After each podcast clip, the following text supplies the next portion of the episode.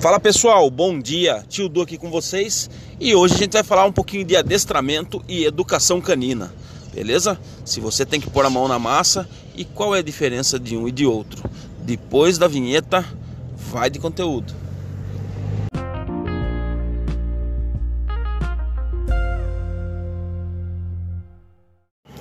Fala galera, bora lá de conteúdo então. Adestramento ou educação canina? É, o adestramento como a palavra já diz, é realmente você adestrar o cachorro, treinar ele, treinar uma expertise nele, por exemplo, um senta, um deita, um fica, um aqui. Esses são comandos básicos de adestramento. Agora, quando se fala de educação canina, tem gente que fala que é tudo a mesma coisa. Mas para quem quiser achar que é tudo a mesma coisa, ótimo, excelente. Mostrando o resultado é o que importa.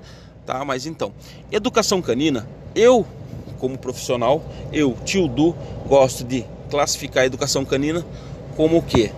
Educação sanitária, enriquecimento ambiental, como se comportar com visita, modificação de maus hábitos, é, ensinar a não ficar pulando nas pessoas, não fugir na rua, não destruir as coisas em casa. Então, tudo isso, todo esse universo que eu acabei de falar, desses é, dessas modificações de comportamento e dessas educações que temos que fazer com o cão em casa, essa já é uma parte que cabe à educação canina. Tá joia? Então, na minha concepção como profissional, há uma diferença sim entre adestramento de cães e educação canina.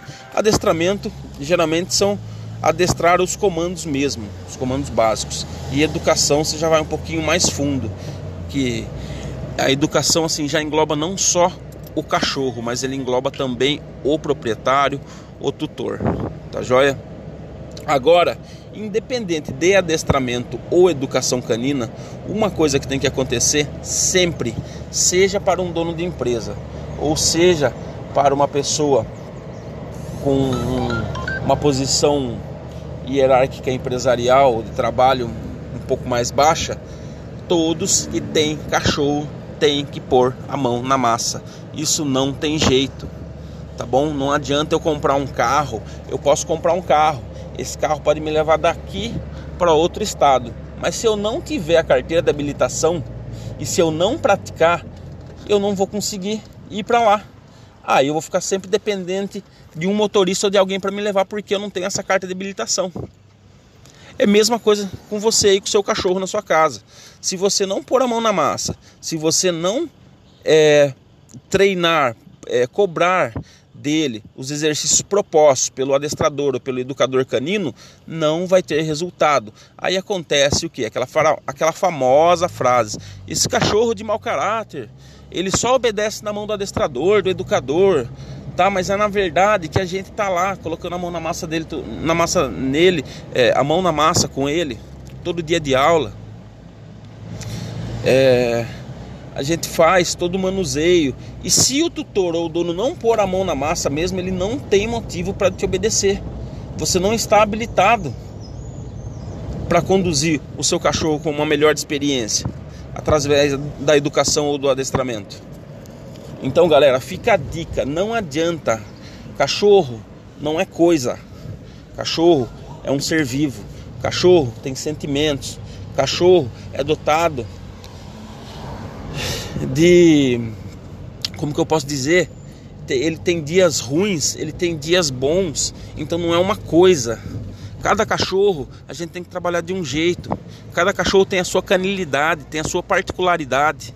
Então, é função do adestrador e do educador canino desvendar esse código do cachorro, essa linguagem dele, entender o que, ele está necessitando, passar isso para o dono e para o tutor. E a obrigação do tutor é praticar, é botar a mão na massa, tá?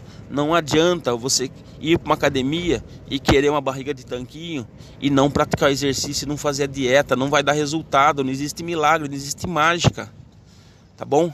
A mágica e o milagre é você botar a mão na massa, você colocar, trabalhar com o seu cachorro como prioridade e realmente fazer os exercícios propostos, tá bom? Então não procrastinem isso, vocês têm que pôr a mão nos seus dogs, nos seus pets, nos seus perros, como vocês gostarem e acharem melhor chamar eles. Mas ponham a mão na massa. Isso o adestrador ou educador não está te passando liçõezinhas de casa. Você tem que ficar um pouquinho esperto, tá? Tem que ter a liçãozinha de casa. Você tem que pôr a mão na massa, beleza? Então esse foi mais um podcast do tio Du aqui. E um grande abraço e até a próxima. Valeu, pessoal!